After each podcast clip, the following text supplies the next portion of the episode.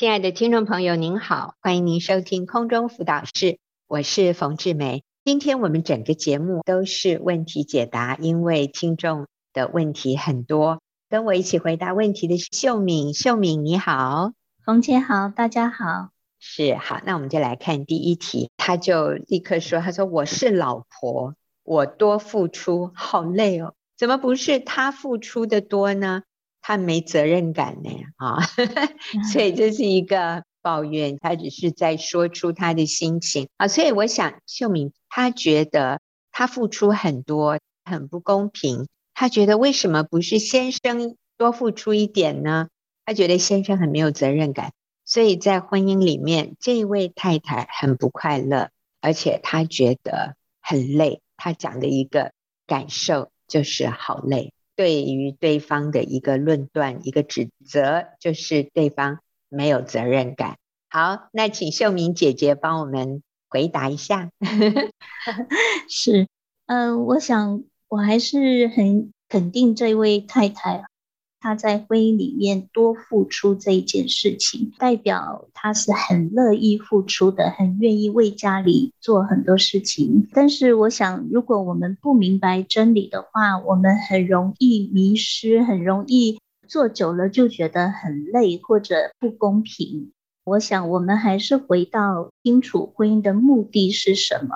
婚姻的目的不是谈公平，谈谁做的多，谁做的少。在婚姻里面，我们要操练什么是真正的爱。我想，我们每一个人哈都很想去爱呀，但是都不懂得真正的爱。我们到后来最爱的还是自己。我们都很想获得爱，所以基本上我们都是自私的。我觉得这是我们真实的面貌。我们要认识自己。我们今年结婚三十一年，那刚结婚的时候。真的就是很不成熟，我就会觉得对方就是先生应该多付出，应该多爱。反正我觉得刚结婚的时候，焦点都是他有没有爱我，他有没有付出。但是在婚姻里面越走越觉得，我真实的经验到，你要感到满足、感到快乐，是当我不去计较、不去计算，甘心乐意付出的时候。才惊艳到什么是真实的爱，才惊艳到真正的满足。如果我们觉得很累，可能真的就是要检视一下自己是否是甘心乐意的。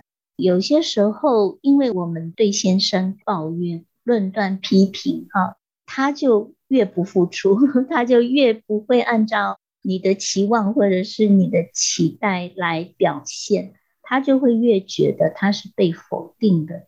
他是不被接纳的，所以他就会更被动。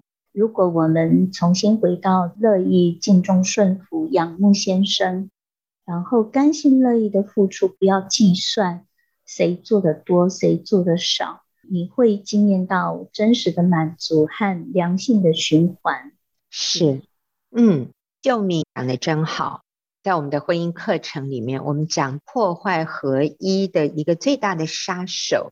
五十对五十的一种彼此要求、算计的关系，就是我很自然的，我就会去看，哎，他有没有做到他该做的？他比我做的少，哎，我觉得我付出的比较多，然后我们就会开始陷入那个不公平五十对五十的一种模式。这个五十对五十的模式最大的一个问题就是，谁来衡量？你真的有付出五十，或是只付出四十五，或者你付出了五十五，是谁在那里做这样的一个评量啊？是我们自己。那因为我们都是自我中心的，所以几乎所有的人都认为自己付出的比较多，然后把对方的付出缩小到只有一点点。因为我们这样认定，所以在我们的表现当中，谈话当中就会流露出来。像这个老婆就说：“我好累哦，为什么不是他要多一点付出？为什么都是我多付出？”所以你会这样讲，那你认为对方的感觉是什么？他绝对不同意的，他绝对会说：“我如果没有付出的比你多，至少我付出的跟你等量的多。我想没有人会接受这样的评论，他也会立刻反驳，然后为自己辩驳辩解。尤其这位太太，你说你先生没有责任感，我想这句话让你先生一定会非常的受伤。他就算原来有一点点责任感，被你说没责任感，就变成零了。哇，我想他很受伤诶，那受伤的结果是什么？就是放弃。我们今天问题很多，一个一个问下去，后面有一个人，他的问题就是。我先生把孩子带走了，然后断绝跟我所有的联络，我现在该怎么办？这样的一个问题已经是到了下游了。提问第一个问题的朋友，你现在还在问题的开始哦。如果你不改变，几个月、几年以后，你就会问刚才这个问题。所以我们在开始的时候，我们就要发现那个问题已经在生根发芽了，就是。我一直在看，我付出的比较多，他付出的比较少，我吃亏了，我是受害者，我在婚姻里面很不快乐。那你想对方会快乐吗？他也觉得他天天听你的抱怨，他也想逃走。诶，你觉得不公平，他也一定觉得不公平。他也可能认为他付出的绝对不比你少，但是他被你说的一无是处。所以我们一直强调，我不能改变别人，我只能改变我自己。如果我要一个幸福美满的婚姻，我就要愿意用上帝的方法。上帝的方法是什么？就是百分之百，对，百分之百。至少我有责任付出我这边的百分之百，而我不去看他付出多少。我要怎么样能够付出？所谓百分之百呢，很重要的一个观念，我们说就是插头要插在耶稣身上。我想很多提问的朋友，我们可能大部分是基督徒，婚姻里的挫折，就是让我们来重新检视我们的信仰。啊，我们说我们相信上帝，我们相信耶稣，可是我们遇到人际关系里面的冲突，我们活得像没有神一样。所以这时候，我鼓励你啊，来把你的插头从你先生的或者你的配偶的身上拔出来，然后把它插回上帝的身上。就是主啊，我的爱的来源是你，我能力、力量、盼望的源头是你。所以主赐给我爱的力量，主赐给我包容忍耐的力量。我要来在婚姻里面经验这样的成长。我不再算计谁付出的多，谁占到便宜，谁吃亏。主啊，我要停止这样的一种人际关系的模式。我要成为一个更成熟、更宽广、更有容量、更愿意付出的人。这位姐妹，我要跟你说，如果你不愿意学这个功课，你再找，我要告诉你，你再找十个、二十个男人，最后结果都会是一样的。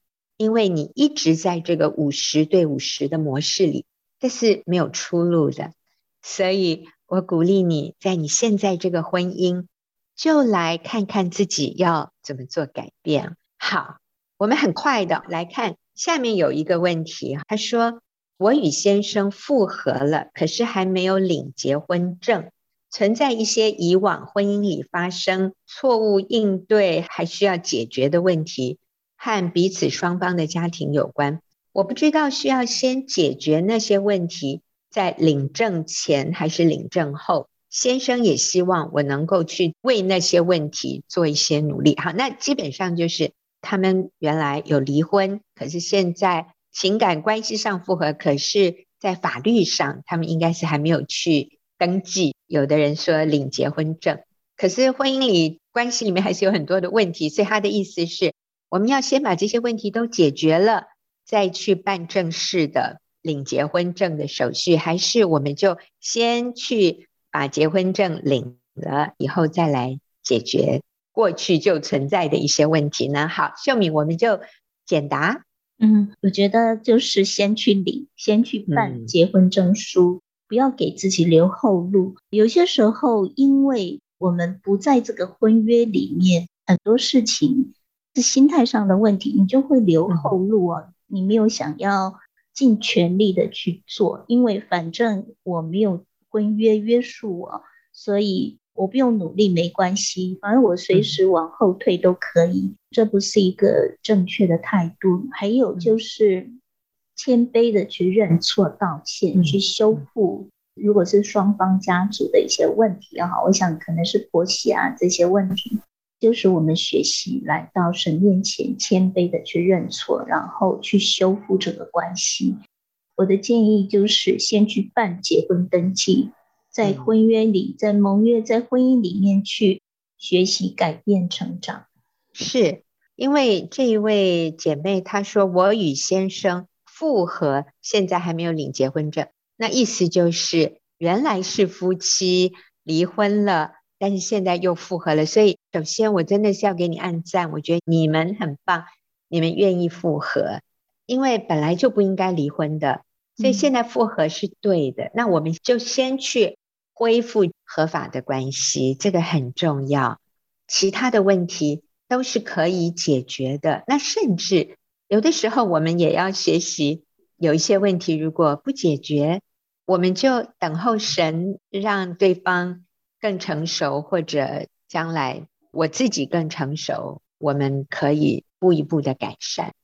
但是这一个合法的身份是绝对必要的。好，那我们就休息一会儿，等下继续来回答后面的问题。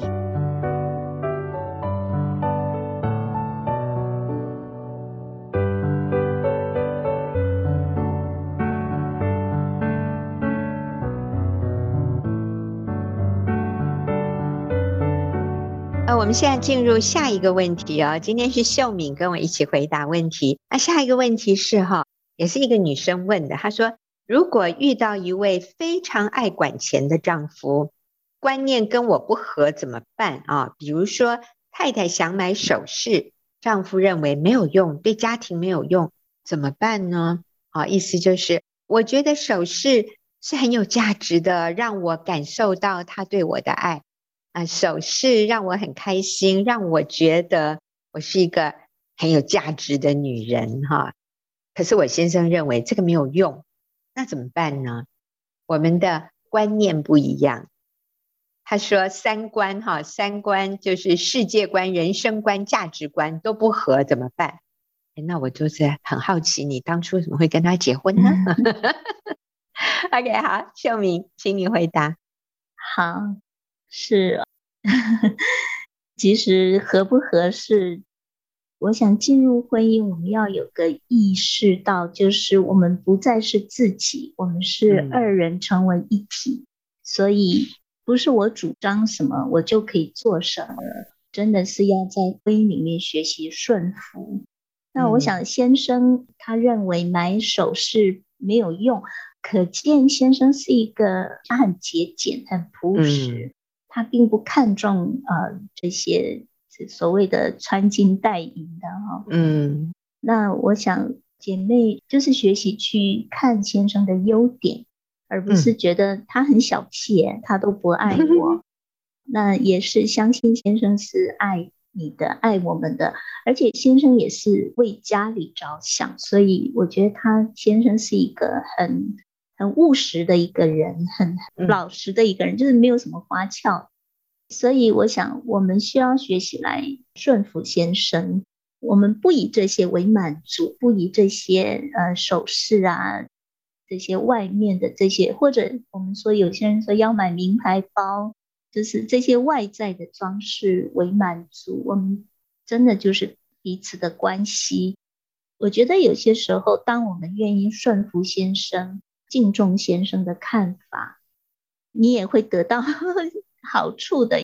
嗯，我先生认为，不管有没有钱，他就是要在特别的日子包红包给父母亲这样子。嗯，可是那时候我们真的是很很紧很紧，他的父母亲并没有真的在经济上需要我们支援哈。嗯，所以那个时候就有跟他有一些稍微的。拉扯，就是我觉得我们应该要存钱，而且我们真的是给不出去这样子。嗯，可是他就认为做儿女的就是要给，不管有没有，就是要给。后来我就真的是在挣扎的里面学习顺服。他说：“哦，这个还需要挣扎，这个还需要祷告 顺服。那既然你愿意顺服，那就加码。然后就是那时候本来说要给五千，后来他说既然顺服就要给一万。嗯，哎，我那时候真的觉得很受伤，但是真的就是学习顺服。嗯、其实后来想想，也都是他赚的钱啊。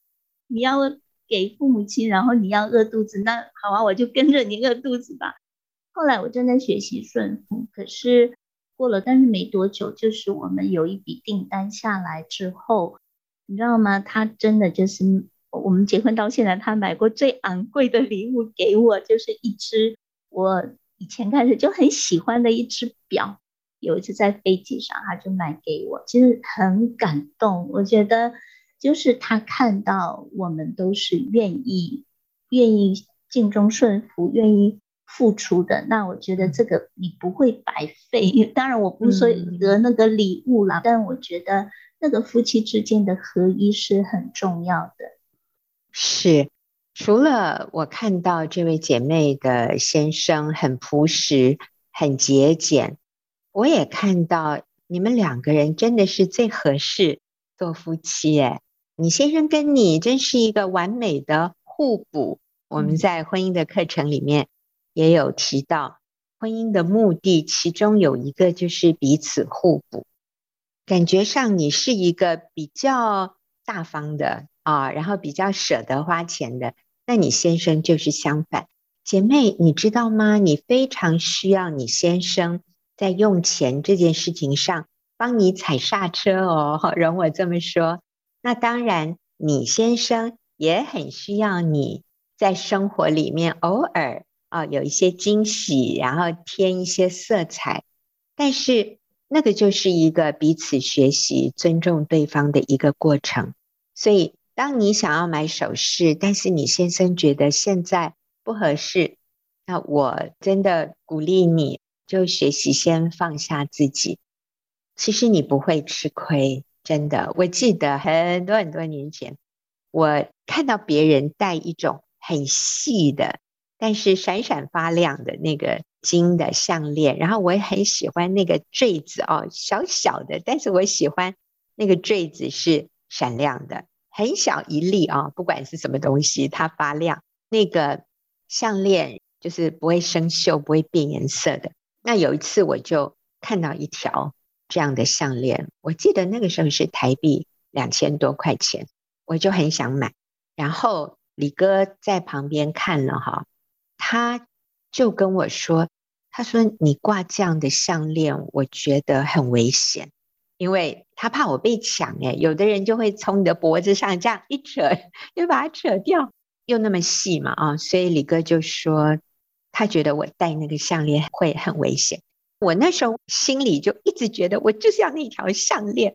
我就跟李哥说，我很少买东西，确实是真的，我很少买东西。”我那个时候也有一个迷思哈，因为我也常常上讲台。我觉得我站在台上，如果有一根细细的项链，然后那个灯光照过来，它会发亮，我就觉得我看起来就会很优雅，很高雅。你看嘛，这是我的虚荣心啊！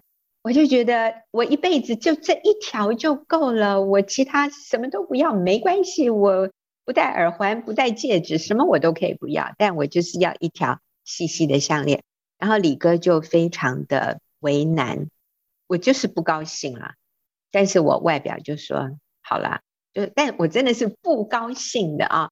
然后我们就离开。我记得那一次我们就是要带小孩去某一个百货公司，反正就是周末去走一走，车子停好了，然后我们就逛街。就什么都没买啊啊！其实那个对我们来说也是很平常的，我们就是出去逛一逛，什么都不买。不好意思哦，我们是传道人啦，真的不是有钱人。呃，结果回来的时候，他你知道发生什么事吗？我们的车子不见了，被拖掉。啊，我们常常停在那个地方都没事，但是那一天车子就被拖走。然后你知道那个拖掉费是多少吗？就是刚好是那条项链的钱。我觉得我心里立刻明白，上帝就是跟我说：“好了，到此为止。”你原来觉得你有的钱哈，哎，那也就就这样结束了。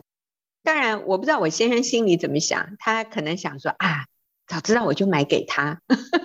可能上帝就不会让我们的车子被拖掉，也那个两千多，也就是这样花了。但是我的心里，我非常知道，上帝在告诉我一个讯息：志梅，你就顺服丈夫吧。我自己心里非常清楚，那个是我需要面对的问题。我也真的相信，我的先生不是为了省钱，也不是不爱我，他真的是要保护我。他说的是真的，我戴了那条项链，他心里会担心，他心里不安。那我愿不愿意尊重我先生这样的想法？所以这个就是夫妻里面，我们愿不愿意放下那个自我，然后去体谅对方，去尊重对方。圣经也要我们在主里彼此顺服，所以我愿意尊重他，他愿意体贴我。那反正最后那笔钱就就这样结束，我我心里非常知道是上帝在对我说话，所以姐妹，你跟你先生很配，没问题，他是上帝给你最好的老公哈。然后下一题啊，我们也请秀敏就是比较简答。他说，如果朋友在家庭暴力时，我们是否要先劝他保持距离自保，然后？等在神修复后，能够温柔笑容对丈夫再回家。我想他的意思就是，如果有家暴，是不是我们需要先为了保护自己，然后跟先生保持一点距离，等到大家情绪稳定下来以后再回家呢？嗯，好。我想一般人对家暴的定义，有些时候。先生推一下，或者是，我觉得我想先要澄清的是，除非真的是有严重的危害生命或者是危害身体的一些暴力行为出现哈，那就先呃保持距离。但是，一般的家暴，我觉得大部分是可以从这个关系里面改善的，就是可能是我们没有敬重。顺服先生没有仰慕他，我们可能是用话语来轻看他、羞辱他，或者你明知道他有些地雷不能踩，但是我们就硬去碰了。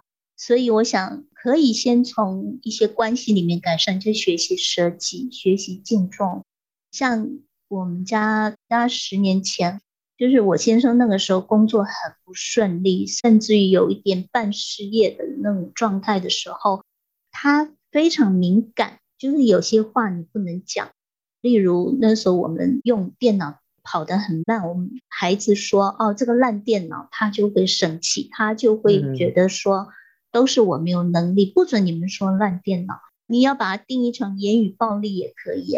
所以我那时候就跟孩子说：“既然爸爸不愿意听，我们就不要用这个字眼，就去体恤他。”所以有些事情是我们可以改变的。还有就是。我们被呼召到婚姻里面，我们是帮助者。上帝设计我们是一个帮助者，我们去帮助先生建立他里面的自信。通常有这种暴力、言语暴力、情绪暴力，都是自卑的缘故。他不确定他自己是谁。嗯、那我想，我们可以从帮助他、建立他、肯定他开始。我觉得有些是可以改善的。所以，嗯、呃，这个有一些区分的，就是严重的暴力跟一些关系上可以改善的部分。是，我觉得预防哈，绝对胜于治疗。有一个姐妹，她也说，她说我知道，只要我再多讲一句话，我先生就会用拳头了。她说也常常是她不愿意忍住那句话啊，然后就。就带来那个连锁反应。有另外一位姐妹，她说她曾经数落她先生，说她先生是窝囊废。其实这句话对他先生的伤害，哈，是大到我觉得比你拿刀戳他一下还要严重的。那一句话就深深的伤了他先生的心。所以后来他先生在跟他冲突的时候，偶尔也会有肢体暴力。所以这些其实我们都可以追溯到一些。如果我们愿意改变自己，很多这种是可以预防的。所以，我想我们可以帮助姐妹看到我们怎么去预防，比说这个事情发生了，我们再来用这个方法、那个方法，哈，最后都是很深的撕裂。好，那我们休息一会儿啊，等下再来回答问题。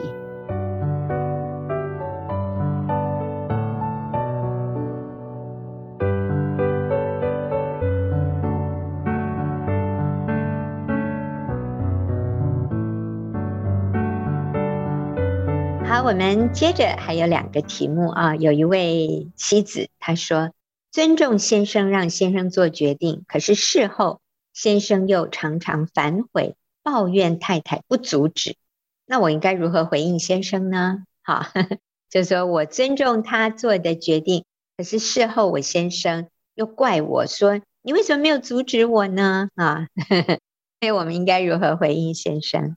是。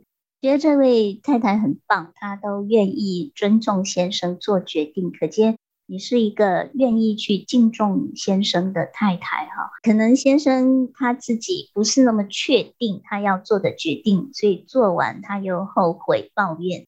这个时候我们要学习不掉进他的话语里面。其实他是很沮丧、很挫折、很需要被接纳、被安慰、被肯定，所以。我们学习听这些抱怨背后要发出来的求助或者一个需要，所以我觉得做一个智慧的太太，就是当先生抱怨为什么不阻止我的时候，可以去肯定先生说：“哦，辛苦你了，你做这个决定一定很不容易，可是我相信你已经尽最大的能力了。”就像。最近我先生他接到一份工作，原先是在 A 地方，B 地方是另外一个人在做，可是因为那个 B 地方出问题哈，所以他们两个要调换。可是一个是在桃园，一个是在台中，所以本来我先生要去桃园，现在变成要去台中。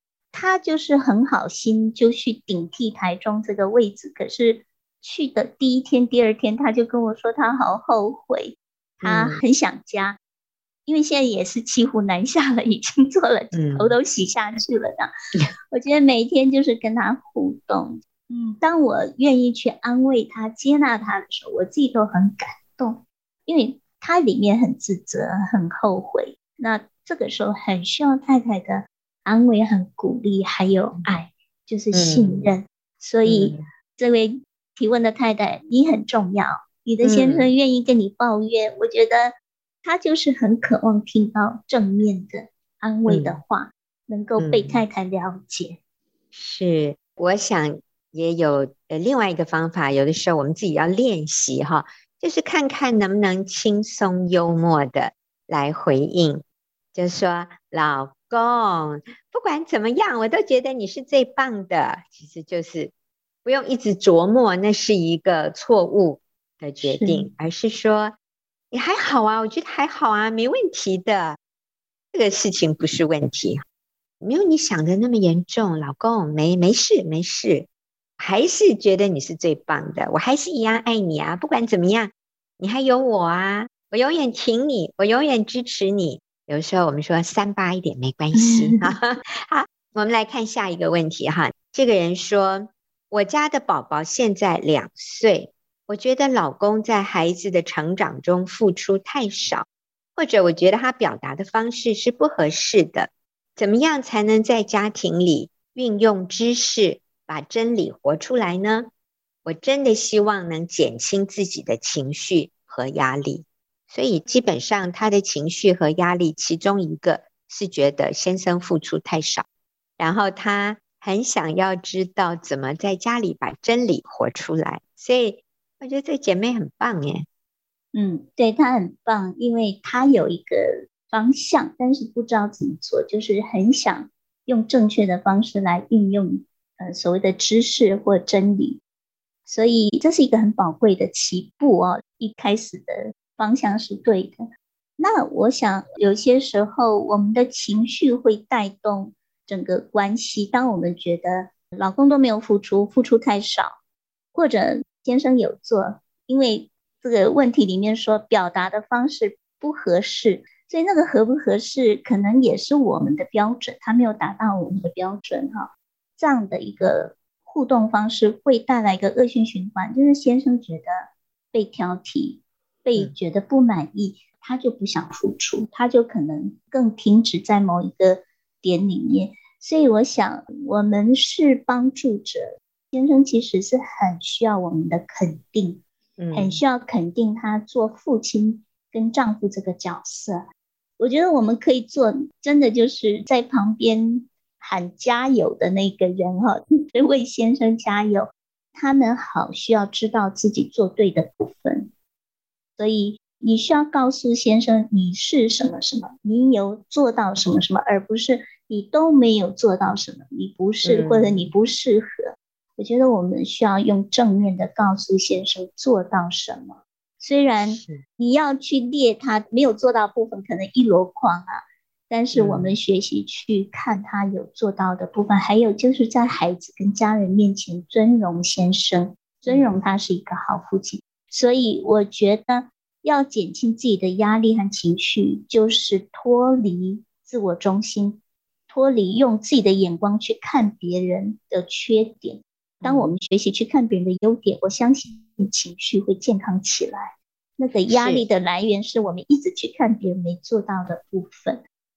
我也补充一点，就是我看得出来，这位妈妈很在意孩子。你对先生的一个不满，就是你觉得他对孩子付出不够，所以你是从孩子的需求这个出发点来看，觉得先生做的不够。但是我要提醒你，我们在婚姻的课程也会提到这个重点，就是对一个孩子来说，爸爸妈妈彼此相爱，真的。比爸爸妈妈是否爱他是更重要的。对一个孩子来说，他需要看到父母彼此相爱，比他是否知道爸爸爱他或者妈妈爱他是更重要的。意思就是，如果他很确定爸爸妈妈是彼此相爱的，这个对他就有足够的安全感。就算爸爸好像比较少为他付出。但是如果他感受到妈妈对爸爸是满意的，妈妈对爸爸是尊敬佩服的，我觉得这个孩子他就很有安全感。那反而是你对你先生许多的不满和挑剔，让这个孩子很惊慌、很焦虑，那才是对孩子最大的伤害。所以记得，爸爸妈妈彼此相爱，比爸爸是否爱孩子，或者妈妈多么爱孩子。更重要。好，我们休息一会儿啊，再回来回答下面的问题。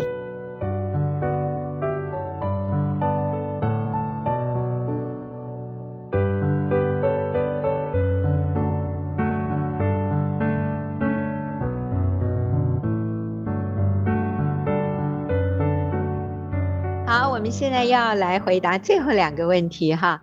那我想应该也是一位姐妹她问的，她说：“当你发现。”结婚以后，配偶他原来所有的化妆伪装都褪去，慢慢显露出他隐藏的黑暗面的时候，我心里觉得忧伤难过，觉得受骗，然后对配偶的期待、信任与婚姻的美好落空了。我已经受伤至深了，这样该如何从自己改变呢？我不确定这是一位。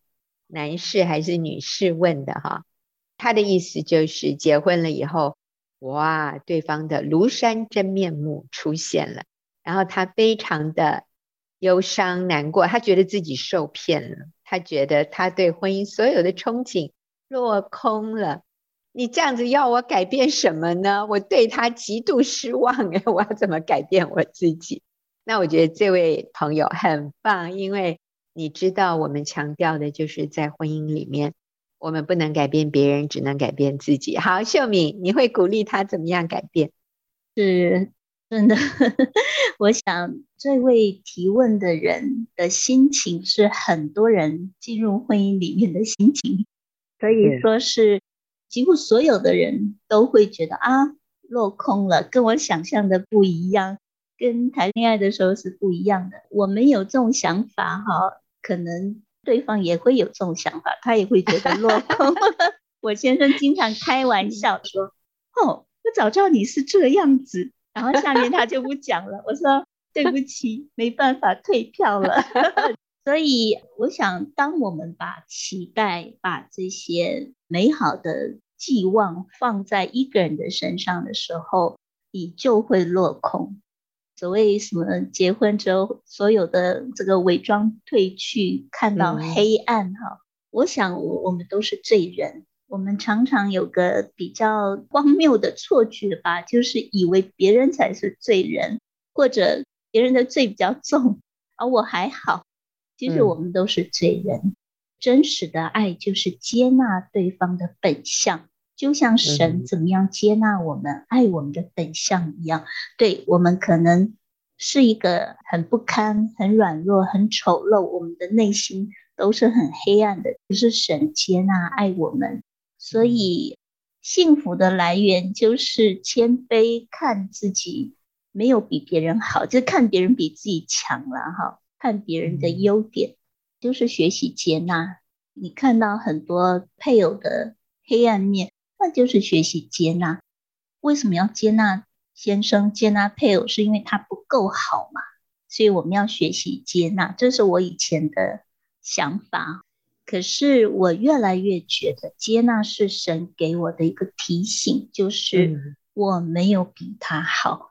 嗯，接纳是神要让我看见，我跟他是一样需要被神接纳的，所以接纳对方、接纳配偶，使我越来越明白神的爱，而且我越接纳他，我就越爱他，因为我看到的是我们都是一样的。那很多时候也是我先生接纳我，也是当然对，是，所以我想，嗯、呃，我们。不要觉得说哦，先生怎么这么黑啊？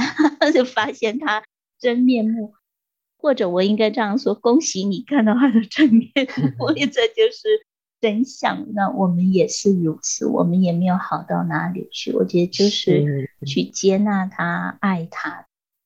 我也要补充哈，就是我们现在讲的好像都是原来是看到他的好，然后结婚以后都是看到他的不好。但是我告诉你，其实恰恰相反呢，因为其实我们每一个人都是好宝贵哦，上帝是按照他的形象造我们，所以结婚以后，你也绝对可以发现对方很多的光明面是以前你不知道的。这里讲到说发现他的黑暗面，那 我告诉你，他有很多光明面是你没有发现的。我结婚以后，我才发现，哇，李哥真是一个宝藏哎。我越来越发现他好多的优点呢、我以前不知道他那么会修理东西，还有他那么的勤快，他那么有纪律、有节制的生活。但是你也可以把它翻译啊，翻译成：哎呦，这个人都一成不变呢。这个人不喜欢冒险，他不喜欢探险，他的生活。一成不变，他不喜欢变化，他不喜欢新鲜的事，他永远吃一样的食物，去一样的地方，做一样的事。但是你知道吗？这完全是看我要怎么 interpret，就是我要怎么去翻译哈他的这些行为。我也可以把它看成，哇，这个人真是有规律，他真的是有纪律，他怎么这么勤快？他都不受环境的影响。他到哪里去，他都一样，能睡能吃。我是一换一个环境，哦，不行了，失眠了。哎，一个换一个地方，哎呦，这个上厕所上不出来了，怎么办啊？李哥从来没有这个问题，他的优点太多了，他很注意一些小地方、小细节，我根本都看都看不到的。李哥他弥补我的缺失，所以各位不要认为结了婚以后怎么越来越多缺点，恰恰相反，如果我们愿意用一个接纳、欣赏的角度，你会发现结婚以后，其实我跟李哥已经结婚四十几年了哈。然后我说，我怎么现在才发现你有这些优点？怎么现在我才知道你那么好？你真是啊，好到无以复加。各位，我是讲良心话，真心的。那你知道我这样越讲，他就怎么样？他越开心哎。然后他也是这样看我啊。那我们就两个人在一起，真的永远谈不完的恋爱哎，永远享受不完的。时光，所以哇，我每天我都好珍惜哦，哇，感谢上帝，我跟他又可以有多一天的时间相处。我每次都跟他说，你不能比我早死哦，哈，你 你如果走了，我不知道怎么生活呀，我我太我太需要你了，我太感谢今天还能够有这么好的先生可以跟我一起，我们一起共度晚年啊，所以。他就是上帝给你最宝贵的礼物，不要再嫌弃了。嗯，好，我们来看最后一题哈。对，这是一个比较 sad、比较令人难过的一个 case。他说，先生想离婚，带走孩子，讯息不确定他有没有读，他也不回我任何的讯息，他封锁我的社群账号，我该怎么办？好，所以我们最后请秀敏回答。是。好，这个时候很多姐妹都会来问我说：“我还能怎么做？我的先生不理我，不读我的讯息，我还能做什么？”那我都会跟他们讲说：“你可以做很多事，你可以来信靠神，你可以在基督里确定自己的价值，你可以在神里面喜乐、平静、安稳，不自怜，你可以祷告。”你可以预备自己，随时先生来跟你联络的时候，你可以用智慧来回应他。所以，我想孩子带走，孩子需要母亲，先生一定会跟我们联络的。我们就在等等先生跟我们联络，但这个时候我们需要来装备自己。还有，我觉得他也可以继续跟国家建立关系，不要中断这个关系。然后，我也甚至于跟有些姐妹说。你还是可以去关心需要的人，不要只定睛在你自己的问题里面，继续过你原来的生活。是，嗯，是，呃，就是不要放弃，嗯，也不要绝望啊，呃。其实我们知道很多的个案，开始的时候似乎也是这样，对方切断所有的联络。可是当我们不放弃的时候，我们还是。发现是有机会的。你说你不确定他有没有读你的讯息，代表你还是可以发讯息给他，所以我们就继续发。但是我会提醒，不要长篇大论哦。发讯息就是简短，而且这个讯息是轻松的，是正面的。甚至有一个姐妹说：“我真的不知道要跟他说什么，我最后就只能说晚安啊。”我觉得这样都很好。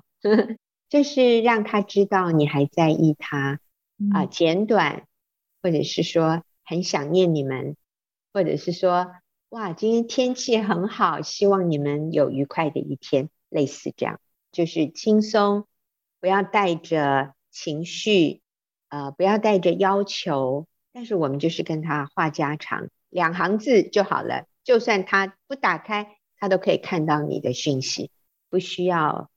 很长很冗长的这种文字啊，那他可能就会觉得压力很大。好啊，还有最后真的是我们祷告，我们相信祷告是大有功效的，上帝会帮助你。那今天非常谢谢听众朋友的收听，也谢谢秀敏。那我们下个礼拜再会。